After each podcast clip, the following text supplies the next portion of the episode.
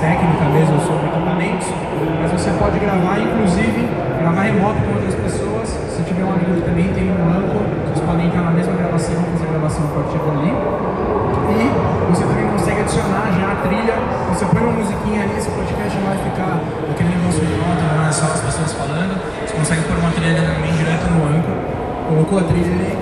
Aí depois vocês podem ver com mais calma, estudar toda a parte do, do Anchor, como é que ele funciona. É, para uma edição simples, você pode colocar vinheta, pode colocar transição, ele tem fade in, fade out, funciona razoavelmente bem para quem está começando, tá? Então, gravou aqui, colocou, salva,